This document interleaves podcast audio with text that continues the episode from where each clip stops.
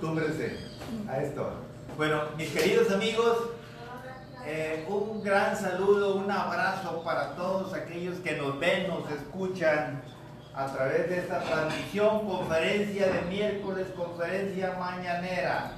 Muchísimas gracias por su atención. Iniciamos el día de hoy con el tema disculparán, tenemos algún problema de audio. Si hay problemas de audio, por favor les agradecemos, nos avisen, sí, porque eh, estamos eh, con alguna dificultad, ¿verdad?, en eso.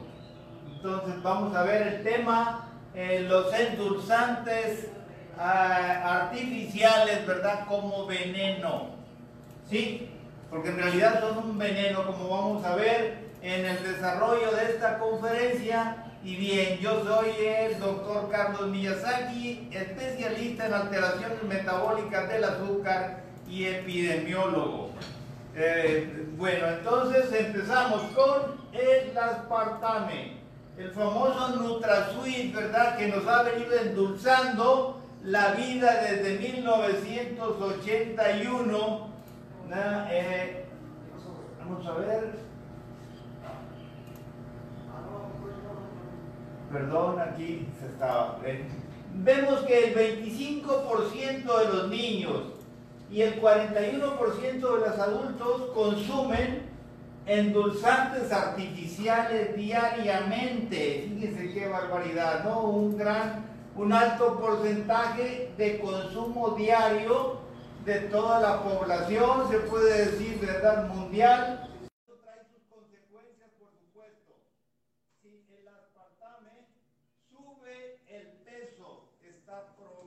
que hace aumentar de peso, si el aspartame o NutraSweet, que endulzante que es utilizado, ya lo vamos a ver en diferentes productos, eh, prácticamente todo lo, que es light. El aspartame en las medicinas de venta libre y en las recetadas también está incluido incluso en el suero pedialite, el famoso, los famosos electrolitos pedialite están cargados de aspartame. Háganme favor, ¿no? Entonces, pues, eh, eso lo que implica para que se den cuenta, ¿verdad?, lo que tenemos a nuestro alcance y que si nosotros no estamos informados, no estamos educados sobre la utilización de productos o medicamentos ¿verdad? para la salud, entonces pues estamos consumiendo algo indebido. Los endulzantes principales artificiales son el aspartame. No, esos son los tres, hay que, hay que ponerles cuidado principalmente. Hay como 100, porque casi todos los derivados de alcohol se utilizan como endulzantes, prácticamente todo lo terminado en ol. Donde vean ustedes en, una etiqueta eh, este, una sustancia X que termina en ol, lo que va a ser un alcohol que es, se utiliza, es un azúcar también, es un endulzante artificial, entonces este, ahí eh, quedamos un poco engañados, ¿no? Pero los principales son el aspartame, la sucralosa, el aspartame es el NutraSweet famoso, el, la sucralosa es eh, la esplenda muy reconocida, y por supuesto la sacarina que, bueno, en muchas partes ya se proscribió, ya está prohibido su consumo y entonces ya, ya se dejó de usarse, pero en muchos otros países, ¿verdad?, se sigue utilizando. Bueno, el aspartame se aprobó en 1981 por el Departamento de Agricultura de los Estados Unidos ¿sí? Eh, y se hizo con la revisión y el apoyo, el aval sí, de la Universidad de Ohio, sí, eso fue una investigación financiada por la misma industria del aspartame. 92% de investigadores independientes mencionan estos riesgos, muchos riesgos con el aspartame. Aumenta el peso, aumenta la obesidad eh, abdominal, Sí, es una neurotoxina, ¿verdad? Por supuesto, daña las células nerviosas y por supuesto va a acarrear problemas de demencia y Alzheimer, como veremos. Es además un carcinógeno, sí, el aspartame. El aspartame está incluido en las medicinas para niños y en la mayoría de los casos la etiqueta no lo dice, eso es lo más grave, ¿no? Que, o sea, eh, nuestros, eh, digamos, nuestros servicios oficiales de salud dejan pasar esto. No, la etiqueta no dice, ¿verdad?, que tienen aspartame y sin embargo con eso se endulzan los antibióticos para niños, sí, los antiácidos y por supuesto los sueros tomados. No, entonces ahí viene nuestro, a este, digo nuestro, pero es aspartame. El aspartame causa autismo además por la toxicidad del metanol, porque en eso se convierte el, el aspartame cuando se calienta Sí, calentado el, aspartame se convierte, una de sus instancias, un sí, se convierte en, en metanol. Y el metanol, bueno, ese éster del metanol es como si fuera un, eh, un, compuesto, ¿verdad?, del, en el que se integra, que viene del petróleo. Entonces, ese es, ese es el, digamos, la sustancia, es un éster, ¿sí? llamado así, y, entonces por eso es que tiene esa influencia, ese peso tan negativo. Bueno, entonces hay muchos estudios que mencionan la relación entre las bebidas azucaradas y los siguientes desequilibrios.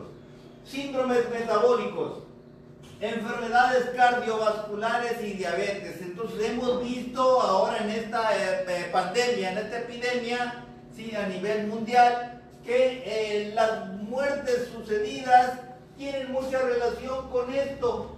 ¿sí? Eh, el síndrome metabólico, obesidad, hipertensión, fundamentalmente, ¿verdad? Y las, el diabetes, las enfermedades cardíacas y vasculares, ¿no? Entonces la gente que tiene esas problemáticas, digamos, no es más susceptible a infectarse porque igual, o sea, la susceptibilidad no cambia en, el, en, la, en la persona que tiene estos problemas, pero sí cuando se presenta la infección se vuelve más grave, ¿no? Entonces en ese sentido es lo que hay que considerar.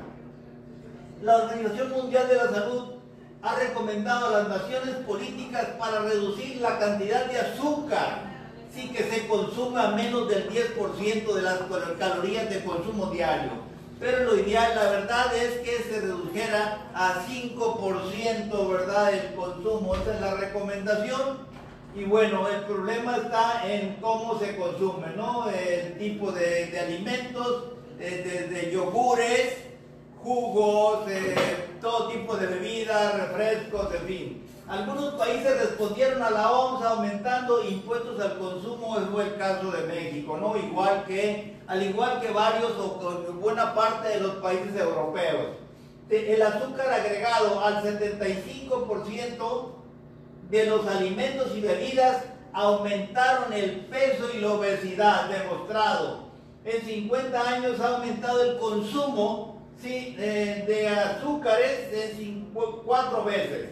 Entonces lo tenemos en bebidas energizantes y deportivas, en el café y el té, sí, en las gaseosas y todas las bebidas afrutadas principalmente. Y bueno, prohibieron el azúcar y en su lugar vinieron a meter la fructosa, ¿no? Que es el jarabe de maíz alto en fructosa, triple peligro, ¿no? Porque esa no se utiliza la fructosa como combustible para el ser humano y entonces pasa, una vez ingerida, pasa directamente al hígado para ser transformada, ¿verdad? Y derivar una parte en combustible y otra parte almacenada eh, eh, digamos, como reserva dentro de lo que serían las células grasas, ¿sí? o bien dentro de las células del, hígado, principalmente los adipocitos. Y bueno, los estudios relacionan a la fructosa con varios desequilibrios.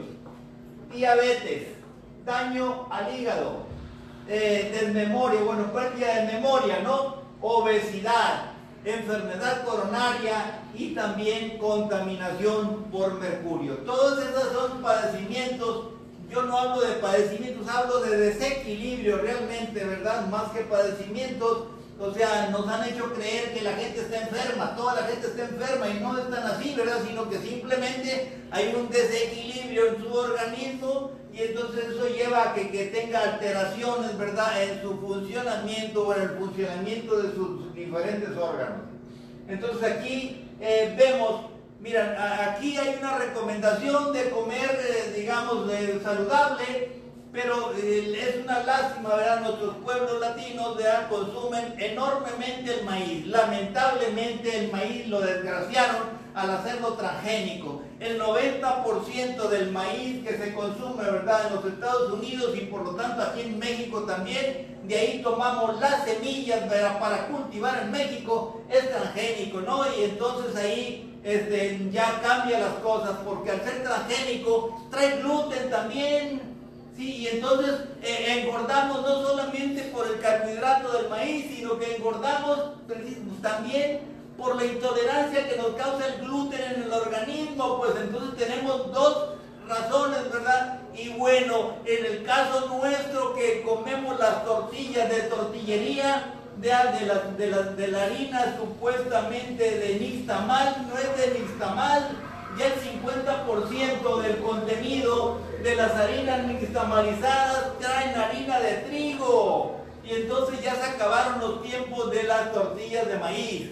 Entonces, de todas maneras, el consumo del maíz, ¿verdad? Natural de nixtamal viene a ser muchísimo menos dañino, ¿verdad? Aún con todo y que fuera eh, un maíz transgénico, es menos dañino que el que trae, viene combinado con harina de trigo en la harina nixtamalizada. Y entonces aquí es, es importante considerarlo ¿sí? este, eh, para nuestro consumo. Bueno, a la esplenda le pusieron sucralosa para que se pareciera el nombre a la sacarosa, que es un azúcar natural del, del azúcar. Es un tipo, digamos, es un tipo de azúcar eh, compuesto, ¿verdad? De, propiamente lo que es el azúcar de caña, ¿no? Y entonces le pusieron sucralosa para confundir, para semejar. Bien, fíjense, para que se den cuenta de cómo está nuestro mundo ahorita, el 65% de las muestras de leche materna están contaminadas con sucralosa y otros endulzantes artificiales. Por consiguiente, todos nuestros bebés, por lo menos el 65%, están tomando leche materna, sí, con esos, eh, eh, digamos, endulzantes artificiales, por supuesto que eso va a dañar, sí, la vida los órganos de nuestros bebés. Y bueno, la sucralosa va a alterar el metabolismo y la función tiroidea. Sí, se ha visto, ¿verdad?, que, eh, digamos, en el caso de la sucralosa, por ejemplo, frena la actividad de la insulina ¿sí? en su efecto, eh, digamos, de meter. La insulina es una hormona producida en el páncreas y que fundamentalmente tiene dos funciones. La primera es meter el azúcar a cada una de las células del cuerpo. Y para eso hay receptores, hay patitas de recepción en cada célula del cuerpo.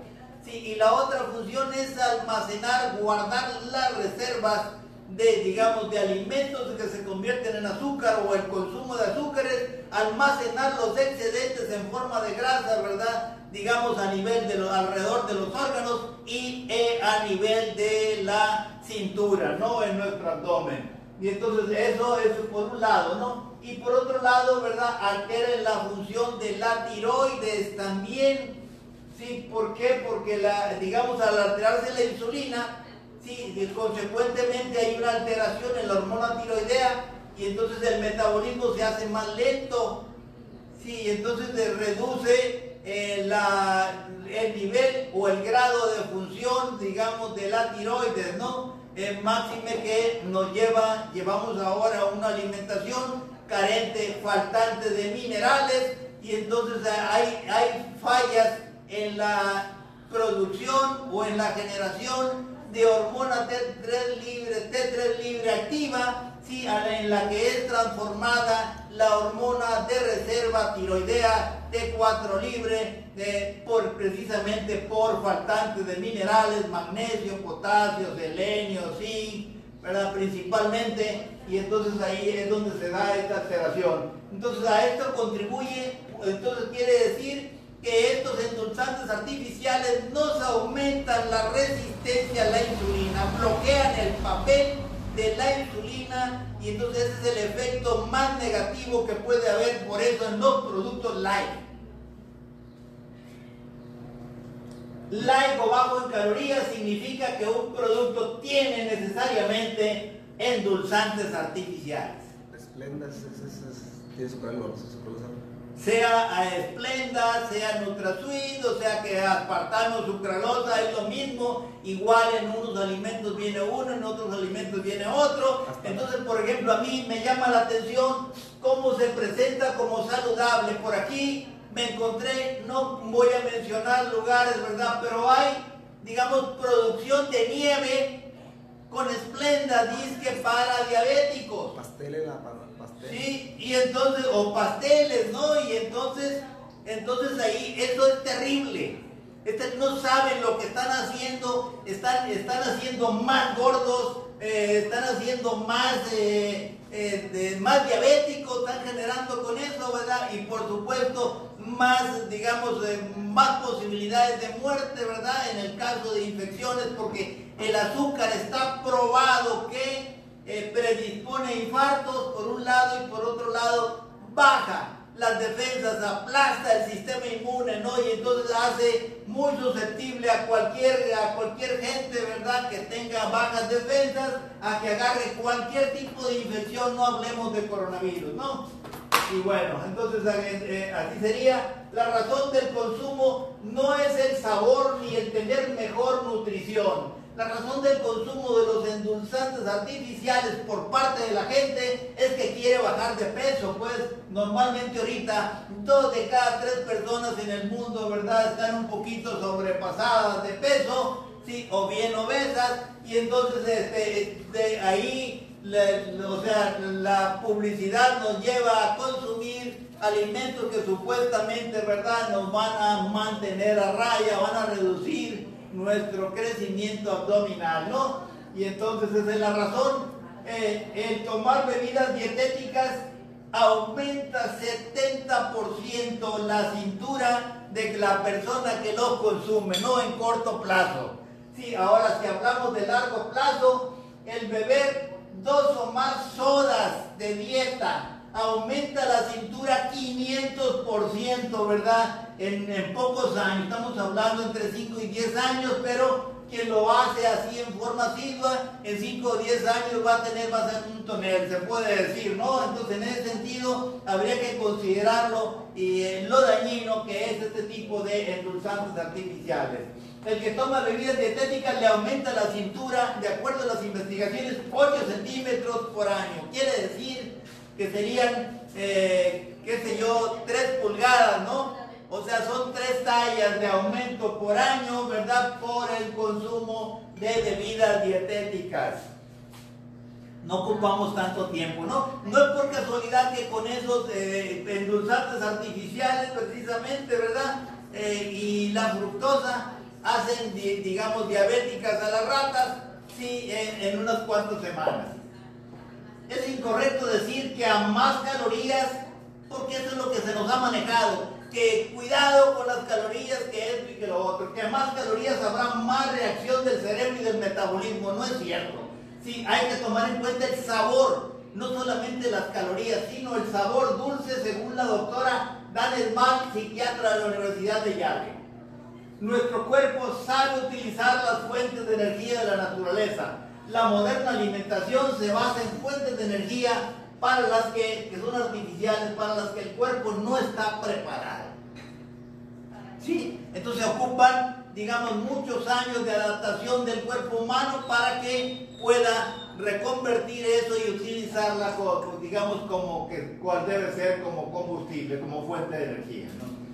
El estudio ya le descubrió que una bebida con endulzantes artificiales y baja en calorías puede provocar una reacción metabólica eh, con más, eh, una reacción metabólica con más calorías.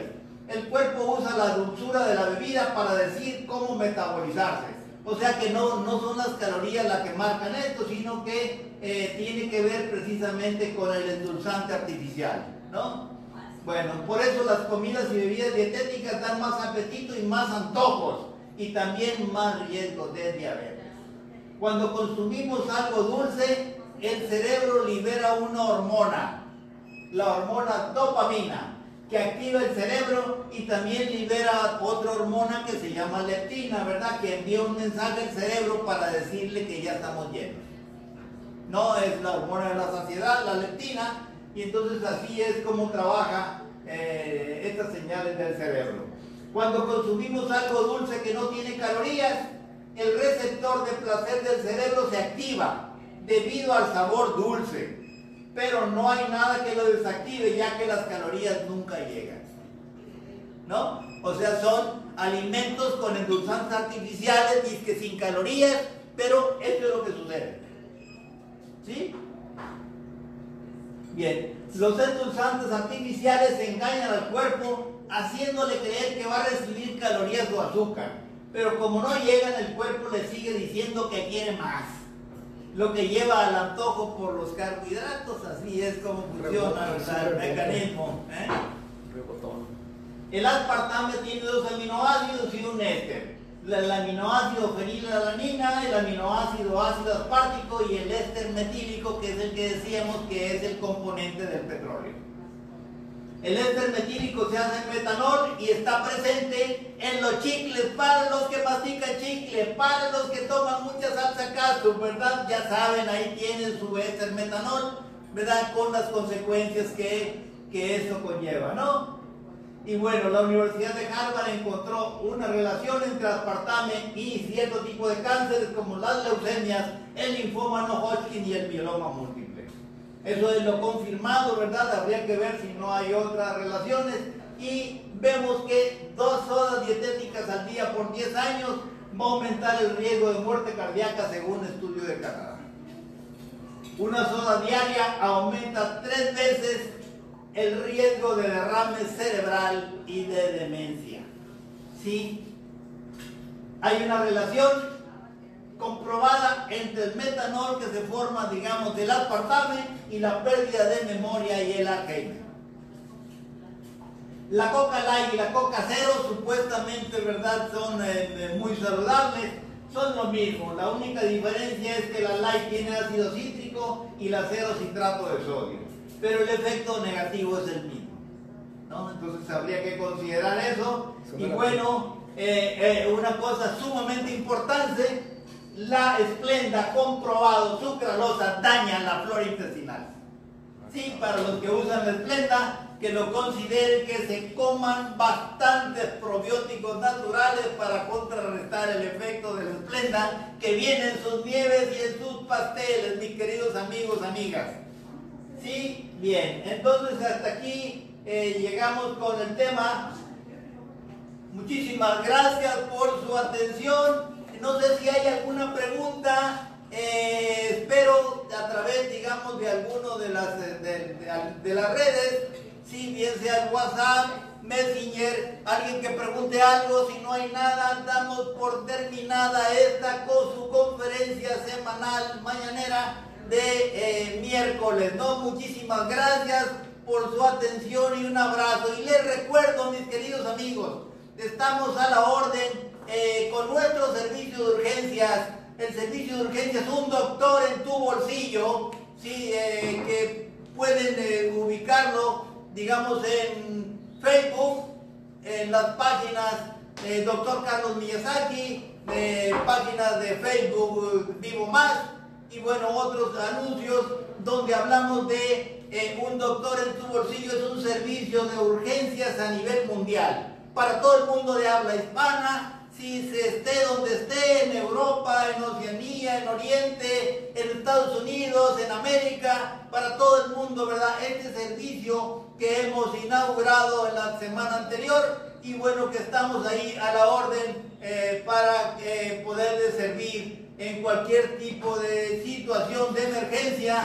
Eh, entonces es una especie, digamos, de membresía, ¿verdad? En donde dan una participación una colaboración mensual y entonces ahí tienen el servicio. Muchísimas gracias por su atención y nos vemos el próximo miércoles. Les recuerdo que nuestro programa de, digamos, de, de, transmisión en vivo, Pregunta y Vive Más Feliz, eh, no, se, no transmitiremos los miércoles, eh, ya lo habíamos anunciado, pero para quien no se, no se dado cuenta, que lo tomen en cuenta que hoy miércoles no hay programa en la tarde, solamente martes, jueves y viernes a las 7 de la noche, hora del Pacífico. Muchísimas gracias.